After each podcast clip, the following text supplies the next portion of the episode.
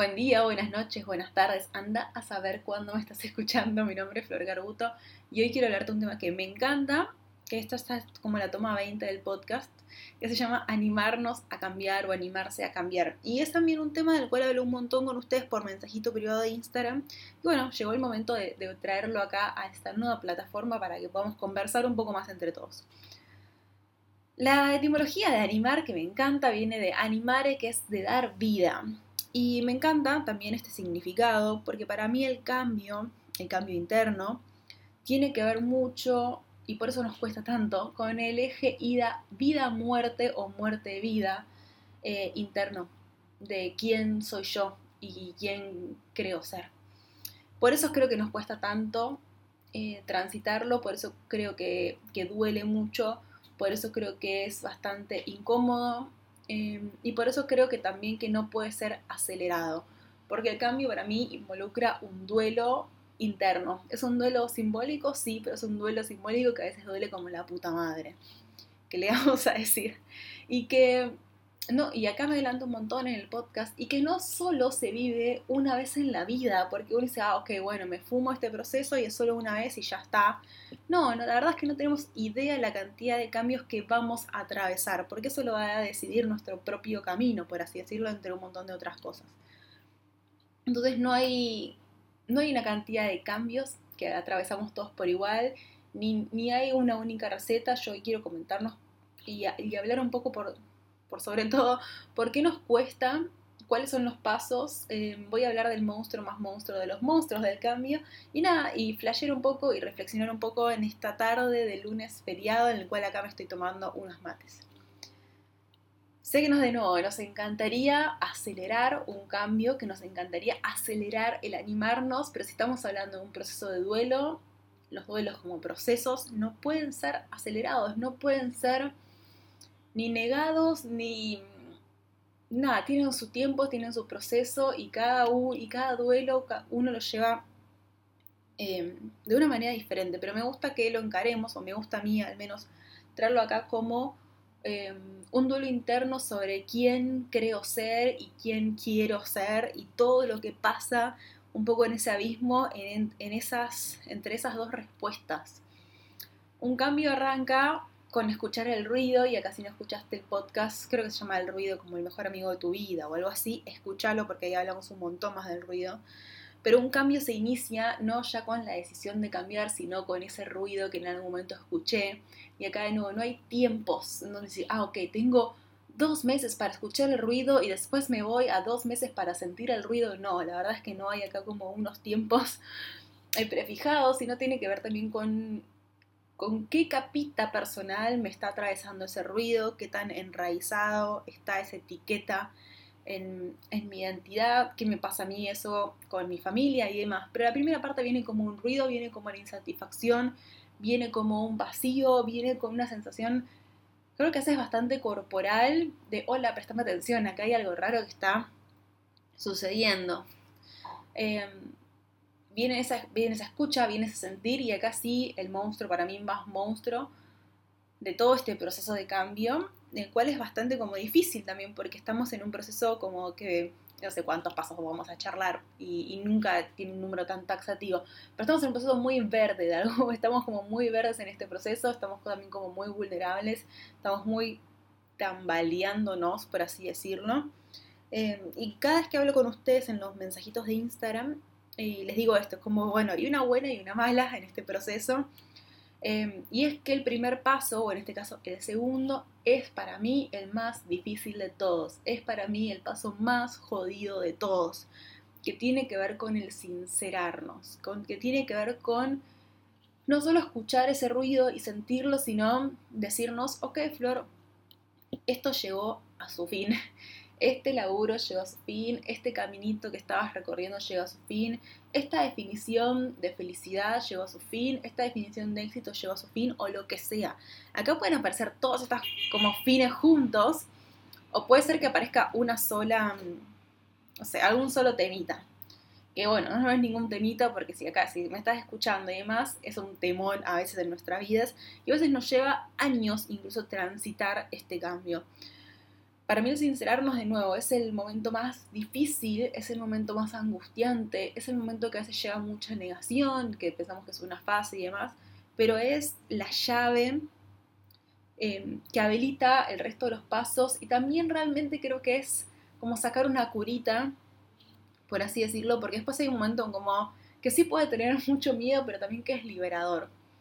Que es, ok, listo, ya está, como esto ya lo sinceré y el proceso de sinceramiento se lleva de nuevo meses, a veces lleva años, la verdad es que ni idea, porque acá no hay un número mágico en el que todos, no sé, transitemos los procesos de la misma manera. No sé, a vos qué te, qué te ha pasado en tu vida con sincerarte con diferentes cosas. Eh, yo de nuevo he tenido algunos más largos, otros más cortos, pero puedo decir que al menos en mi caso, ese proceso lejos, o fue el proceso lejos más intenso. Y ahí aparece el proceso de duelo puntual y acá es por eso que nos cuesta tanto y es por eso acá que nos duele tanto y es por eso acá que a veces nos arde un montón y nos angustia un montón porque en ese sinceramiento estamos eh, o vamos a poner otra palabra pero a ver si se me ocurre estamos nos diciendo estamos aceptando que hay una parte nuestra X em, que murió, que llegó a su fin, ¿no? Con esta muerte simbólica, pero esta muerte tan tan real y que es tan corporal también, ¿no? Estamos diciendo, esto ya está, y como cualquier duelo duele, y como cualquier duelo trae un montón de procesos y trae un montón de angustia, eh, y quiero que sepas que esto le pasa a todo el mundo en diferentes escalas, en diferentes momentos, pero que cualquier cambio estamos acá hablando de cambios profundos, cambios que, que, atraviesan la identidad, que atraviesan el yo soy, que atraviesan el camino que tenía pensado para mi vida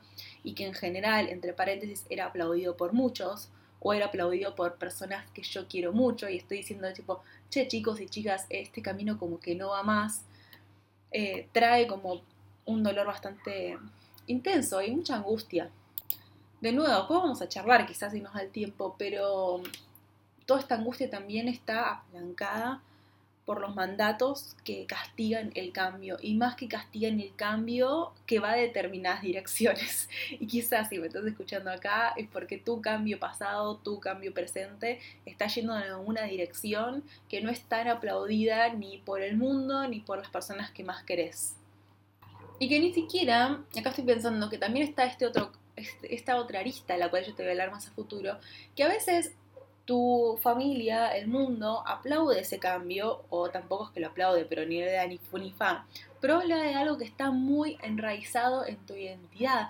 Habla sobre algo al cual vos le pusiste mucho esfuerzo, que le pusiste mucho cariño, que te visualizaste, que te imaginaste, que un montón de cosas y tipo, ay la puta madre, otra vez ya estoy en esta, ay otra vez me estoy dando cuenta que el camino gira, que el camino en esta arista, no sé, ya está, cumplió su ciclo y que necesito ir para otros lados. Acá vale llorar, patalear, enojarse un montón, yo creo que son emociones súper sanas en este momento de este duelo de identidad eh, y que necesitan ser canalizadas porque si no, toda emoción que no se canaliza en algún momento se pudre por dentro. Y aceptar lentamente, como que son procesos muy paralelos en algún punto y decapitas, no es como, ah, listo, terminé el enojarme, ahora paso a llorar.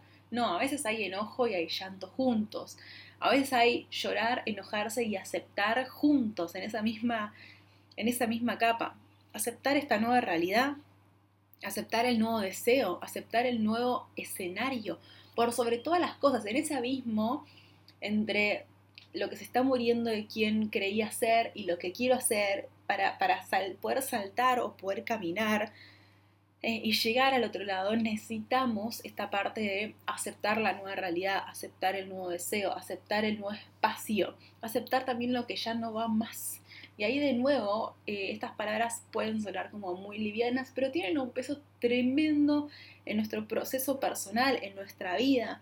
De nuevo, que van a tener idas y vueltas, un montón de idas y vueltas, ningún proceso es lineal, no es, ah, listo, ya acepté, listo, bueno, ya está, me voy, porque hay un bagaje de años, porque hay un bagaje cultural, porque hay una inercia a veces familiar o social que por más de que hayamos aceptado ciertas cuestiones, nos vuelve a tirar para atrás y es como, bueno, juntar un poco más de fuerzas para seguir caminando. Y por sobre todas las cosas también en este animarnos a cambiar, que nos cuesta un montón, la verdad que estoy viendo que nos cuesta un montonazo, es el dejar de castigarnos por em, dejar morir esta, este pedacito de quién soy yo, dejar morir em, esta idea de éxito, dejar morir em, esta formación en algún punto que estoy transitando, la haya terminado o no la haya terminado, dejar morir este emprendimiento, dejar morir este laburo, entendiendo que todo eso entra en un compost, no es que es pérdida de tiempo y quizás en otro momento hagamos un podcast de esto, no es una pérdida de tiempo, sino que yo estoy poniendo toda esa experiencia en un compost y que va a salir, o un hornito alquímico, como yo le digo, y con el tiempo y con otros ingredientes que yo voy a poner, va a salir algo completamente nuevo. El asunto es que al momento de esa muerte, por así decirlo, todavía no apareció nada nuevo. Esto lo hablaba en el primer encuentro de Iki Grupal, otra vez, en esta como, no es una moraleja, bueno, en este simbolismo del ave fénix, que es un ave que crece y en el momento que ya es muy adulto se prende fuego a sí mismo, queda cenizas y de las cenizas renace. Bueno, acá estamos hablando de un momento en donde ya me prendí fuego o me estoy prendiendo fuego y estoy en modo ceniza, o estoy ahí haciéndome ceniza y todavía no nació nada nuevo, por así decirlo. Todavía no estoy como, ah, listo, ya está. Como que estoy en ese periodo transicional, estoy en ese limbo, estoy en ese, no sé, em, en donde ya hay algo que ya está, que acepté, pero que todavía lo nuevo no tiene forma y que le va a llevar un tiempo y dejar de apresurarnos y dejar de exigirnos y dejar de castigarnos porque ya nos hicimos cenizas o porque nos encantaría hacernos cenizas. Yo creo que el gran miedo al cambio tiene que ver a veces, em, como la otra vez, ¿de qué libro era? Ay, no me acuerdo. Bueno, era una recomendación de despertar el entusiasmo, que este libro decía que no le tememos al fracaso en sí, sino que le, le tememos a la crítica de los demás. Entonces, en ese momento, antes de saltar o antes de aceptar o en, en esa transacción interna que estamos haciendo, es hacer este laburo también de sincerar, no, de no solo sincerar lo que no va más, sino sincerar por qué me está costando tanto. Más allá de nuevo que estamos hablando de un proceso de duelo, que hay un montón de cosas que me identificaban y que no va más, como que hay varios cajoncitos de duelos y de preguntas abiertas, lo que hace este proceso mucho más complejo y largo y doloroso a veces, ¿no? Acá yo me anoté unas preguntas para compartirles que es en base a qué mandatos no estoy cambiando, porque a veces ya estamos en modo ceniza, por así decirlo, nadie sabe que estamos en modo ceniza, solo nosotros. Eh, y nos da miedo y nos da un cagazo tremendo volver a renacer con otra forma. Y hay algunos casos en donde preferimos quedarnos en modo ceniza eh, que a convertirnos y a renacer en una nueva forma. Entonces, ¿en base a qué mandatos no estoy cambiando? En base a qué miedos, y acá pone pausa por el amor del universo, Buda, Jesucristo, Alá y no sé quién más, em, para escribirlo. No te quedas como, ah, sí, Flor, me hizo unas preguntas. No, ponele nombre y apellido al mandato, ponele nombre y apellido al miedo. ¿Cuál es el costo de no cambiar? Pregunta que me encanta, la verdad. Em, había otra vez un, no sé si era un meme o algo así, pero decía como, no te da miedo seguir, no sé, 40 años en una vida que no te gusta, pero te da miedo cambiar y jugártela por algo que te encanta, o una cosa así, fue como, chan, qué heavy y qué real esto, ¿no? El miedo a veces, bueno, acá habría que ver cuáles son tus miedos, pero yo creo que tiene que ver mucho con el miedo al señalamiento, ¿no? A lo que los demás piensen de mí cuando cambio, los demás piensen de mí, de mi economía, de mis deseos, de mis formas, de, todo el barullo que pueda haber. Que a veces es un barullo real y a veces es un barullo que está solo en mi cabeza y que en realidad a las demás personas, no sé, le va a importar seis meses con toda la furia y después ya está. Y de nuevo con esto es si es miedo al fracaso o el miedo a la crítica, ¿de quién? O sea, crítica de quién y cuál es la crítica puntual que te está impidiendo saltar, que te está impidiendo volver como a renacer. Ponele nombre y apellido. Acá de nuevo, yo siempre lo digo, el miedo no quiere que le pongas nombre y apellido, el miedo no quiere que, como, como muy Scooby-Doo, ¿no? Que, le pongas la linterna porque al final te das cuenta que es otra cosa. Entonces acá sentate y fíjate, no, en realidad a mí lo que me, me da miedo es que fulano de tal piense que yo, na, na, na, na, na creo, esto que, creo que lo que voy a decir suena muy simplista, eh, o también siempre uno está como parado en el diario del lunes cuando puede decir estas cosas, pero es, ok, ponerle que fulano tal piense que vos, na, na, na, na, na. Esa, ese pensamiento, esa crítica, entonces tiene el poder de detener tu deseo de tener esta nueva vida que querés tener, de tener esta nueva definición de disfrute, de, no sé, de éxito, de, de pasión. Eh, vida tenemos una sola, nos olvidamos un montón, vamos a charlar un poco sobre eso en algún otro podcast, pero me parece como súper interesante ver el valor que le estamos dando a ese miedo, al valor que le estamos dando a esa crítica, eh, que tiene un poder, si me preguntas cómo, sobrenatural, tipo extraordinario, a detener una propia vida, a detener un propio proceso. Em, yo acá también creo mucho, y esto lo comparto mucho, en transicionar con amor, despacito. Vos podés hacer lo que querés. ¿Querés pegar un portazo? Pega un portazo, me encanta. Pero mm, a mí lo que también siempre me funcionó, también porque quizá como soy yo y demás, es em, ir amigando ir amigándome con esta nueva identidad que estoy teniendo. Y acá hago, como un gran punto aparte o paréntesis, es, por favor, tengamos cuidado, que seamos muy inteligentes a quién le estamos compartiendo este proceso de ave fénix, este proceso de ceniza, este proceso de nueva definición, este proceso de nuevo camino. Más que nada en este momento tan vulnerable, donde estamos tan de nuevo, tan valiantes, que a veces una un comentario malintencionado o un comentario bien intencionado, pero que nosotros nos lleva, nos atraviesa como una lanza, puede hacernos, puede o detener o puede demorar un montón o puede sumar un montón más de angustia innecesaria a este proceso. Sepamos bien a quién contar y con quién compartir y con quién no. Y por más de que estés hecho ceniza, cuando alguien te pregunta más, ah, bien, muy bien, muy bien listo, ya está. Después habrá otras personas con las que haces catarsis o les compartís o lo que sea. Pero eso me parece importantísimo en cualquier parte del proceso. Eh, y esta parte de transicionar con amor, que yo también siempre lo digo, es, bueno, a ir como, a ir solapando a veces estas cosas que, que todavía yo sé que no van más, y eso también pasa un montón hasta que llegué al otro lado de la orilla. Esto lo compartí también en las historias, porque apareció mucho látigo, mucho látigo por, por ejemplo, me doy cuenta que no quiero trabajar más en esta empresa y que quiero hacer serigrafía, estoy inventando un ejemplo.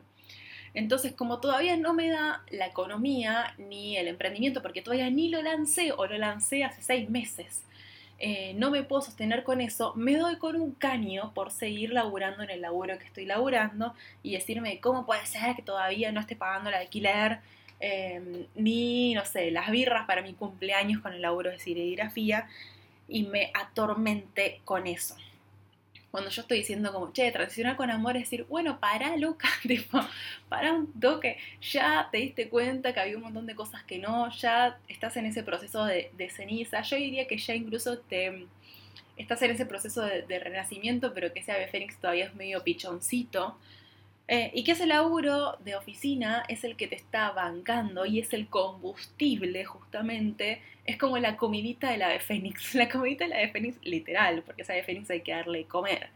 Em, que te paga, no sé, los cursos, que te pagan el alquiler para que puedas dormir tranquila, tipo, eso es un montón, chicas y chicos, es un montón. Em, que te permite, no sé, comprar materiales y mandarte mil macanas y aprender con esa seguridad que, que nada, que estás en ese proceso de aprendizaje y que te da, de nuevo, la tranquilidad para que vos le dediques 20 minutos al día, puedas seguir fortaleciendo ese ave fénix, hasta que ese ave fénix en algún punto sea un poco más fuerte y pueda soltar ese otro trabajo. No nos castiguemos por sostener Ojo, acá no estoy hablando de situaciones abusivas ni tóxicas, ¿eh? No nos castiguemos por sostener tampoco em, situaciones que quizás en este momento ya no dan para más, pero que son necesarias para este otro cambio de, no sé, de, de forma, de deseo. Eso también lleva un tiempo. No hay nada como instantáneo. Yo he tenido dobles vidas un montón de veces mientras iba solapando una cosa con la otra. Creo que también algo que, antes de cerrar esta parte y hablar un poquito más de, mi proceso, por si te sirve, Em, cuando estamos en este proceso de renacimiento, cuando estamos en este proceso de prendernos fuego, por así decirlo, estamos en un escenario nuevo, estamos en un escenario distinto, estamos en un escenario diferente.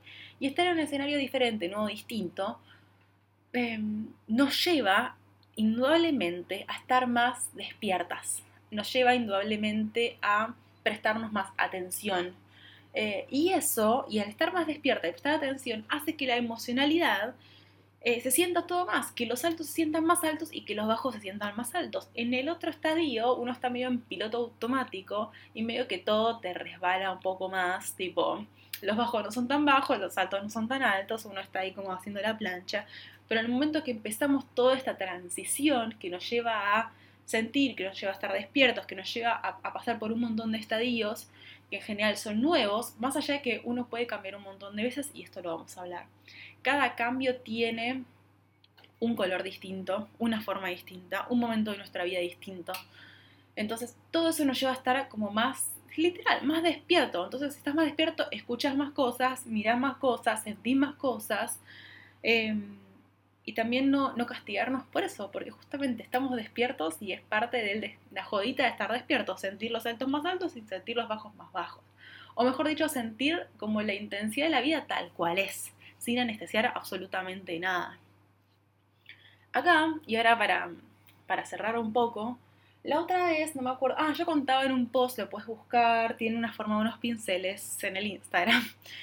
Em, ¿Cómo es que había terminado dando talleres de Ikigai, más allá de que yo a los 30 renuncio a la multinacional de ingeniería y a los 33, más o menos, sí, a los 33, doy el primer taller de Ikigai oficial, tipo así como al, público, por así decirlo. Decía, che, bueno, ¿qué pasó en esos tres años, no? Eh, y yo contaba que durante también esos tres años y con, esos, con un montón de cambios que hubieron en el medio, yo lloré, y lloré mucho. Y alguien me preguntaba, che, ¿por qué lloraste cuando ya sabías que era lo que querías, querías hacer? Yo dije, ah, bueno, ponete unos mates y charlamos un poco también. Eh, esa respuesta va acompañada de este que y el, y el animarnos a cambiar. No hay un único cambio en nuestra vida. Simplemente no lo hay. Como yo acá estoy haciendo mucho foco en la parte, no sé, profesional, llamémosle, del deseo, de lo que nos gusta, de nuestro Ikigai, de nuestro propósito. Yo siento que, que, nuestro propósito puede cambiar porque nosotras cambiamos indudablemente, porque experimentamos diferentes cosas, porque probamos diferentes cosas, porque exploramos porque conocemos gente, todo eso como que le incorpora más ingredientes a nuestra vida y al tener nuevos ingredientes em, podemos decidir en algún momento querer cambiar de receta. Poder cambiar de receta con los mismos ingredientes de antes o hacer algo completamente nuevo. Y cada uno de esos cambios también pasa por esta misma cuestión de duelar, de la de fénix, de negar, de llorar, de patalearnos. Y yo contaba que me, en bien mi gran cambio de paradigma super archi mega heavy pasó de los 27 a los 30, después de los 30 yo ya estaba, eh, ya como monotributista, como monotributista también em, viví dos grandes cambios. El primero fue, no me acuerdo qué edad porque yo soy muy mala con esto, pero bueno, yo ya estaba laburando como astróloga, daba talleres, hacía cartas natales, empecé eso desde cero, desde cero, desde cero. Em, y me llegó un tiempo hasta que, no sé, me hice un poco más conocida y me llegaban recomendaciones y quizás yo no tenía que hacer tanta publi en, Instagram porque venían muchas recomendaciones. Me estaba yendo bien económicamente, como que todo ese gran tsunami mío anterior y tan fuerte que fue con el cambio de la ingeniería a la astrología, ya se había sentado, ya tenía como un nuevo propósito, por así decirlo, una nueva modalidad de laburo, me estaba yendo bien, eh, tenía buen feedback, como que todo estaba, si bien de nuevo en el día a día uno siempre tiene altibajos, ya me había como estabilizado un montón. Y llegó un momento ahí, en, esa estabilización y en este momento donde realmente venían muchas recomendaciones, y para mí es algo súper lindo eso, en donde me empezaba a dar cuenta esto es como escuchar el ruido, el primer paso de todos, que no me no disfrutaba tanto hacer cartas natales como antes, que antes era como, ¡Ah! me encanta esto, wow, y lo re disfrutaba. Y yo todas las cartas siempre las hice escritas y siempre las hacía a, a mano, como tipeando realmente todo, no hacía copy-paste. Entonces era un laburo artesanal interesante el que hacía. Llegó un momento en donde todo ese laburo, que en un momento me encantaba, me dejó de encantar. No me dejó de encantar de un día para el otro. Fue como, che, esto me da un poco más de fiaca, o prefiero trabajar más así, menos así. Em, creo que incluso como que uno empieza a decir, ay, ojalá que no sé, no tenga que estar tantas hoy en el día. Como algo que para mí era muy del disfrute, y para mí el disfrute es importantísimo en mi, en mi día a día laboral. Eh, lo tomo como eje. Cuando no estoy disfrutando lo que estoy haciendo, para mí es una bandera de alerta gigante. Y dice, che, Flor, mira, acá hay algo, sentate, sentite, investigalo.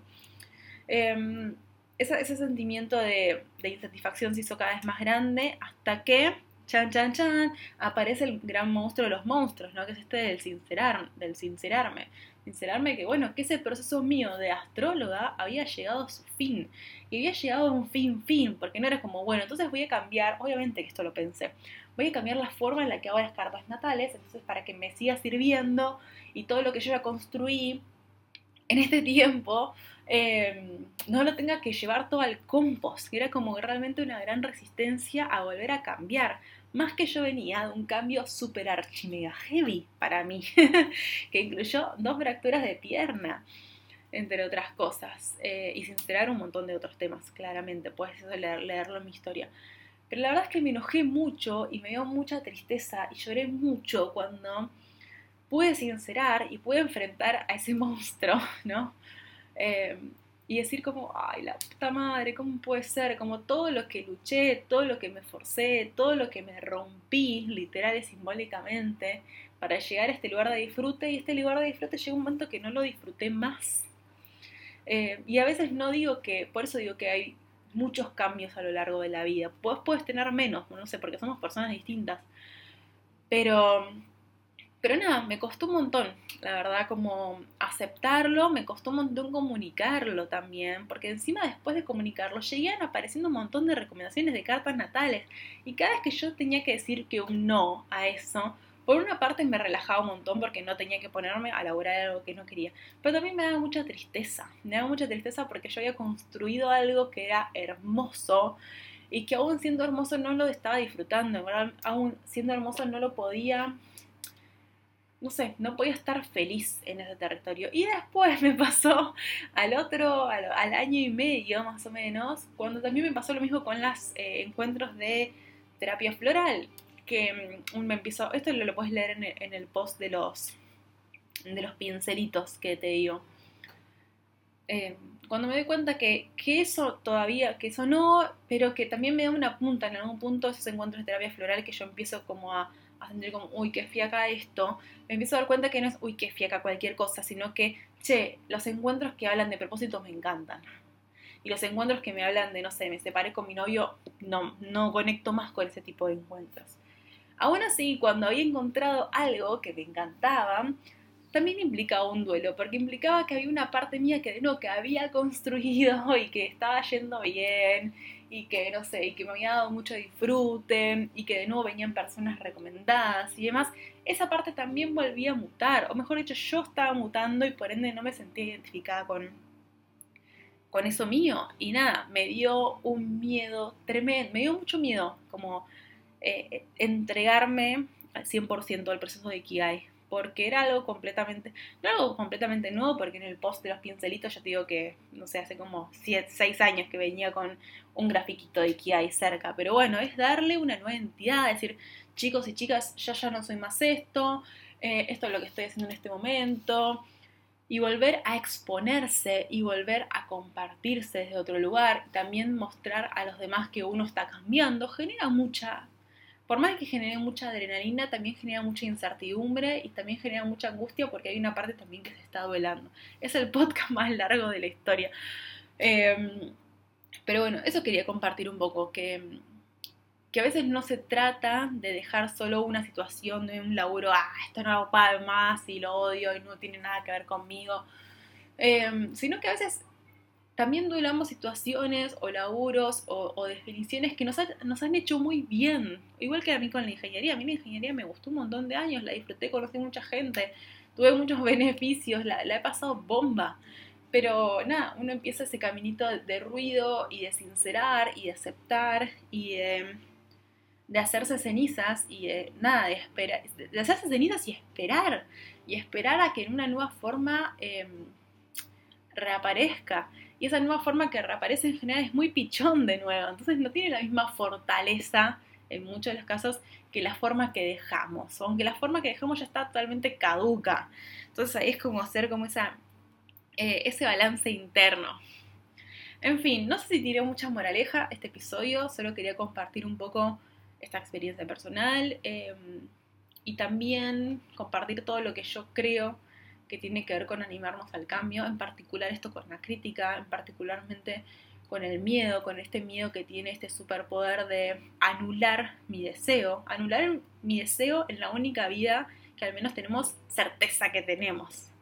Eh, así que con eso te dejo. Mi nombre es Flor Carguto. Contame si te gustó, si no te gustó. Mi Instagram es arroba florcarguto con me cortas doble T. Y nada, nos estamos viendo, escuchando lo que sea. Un abrazo grande.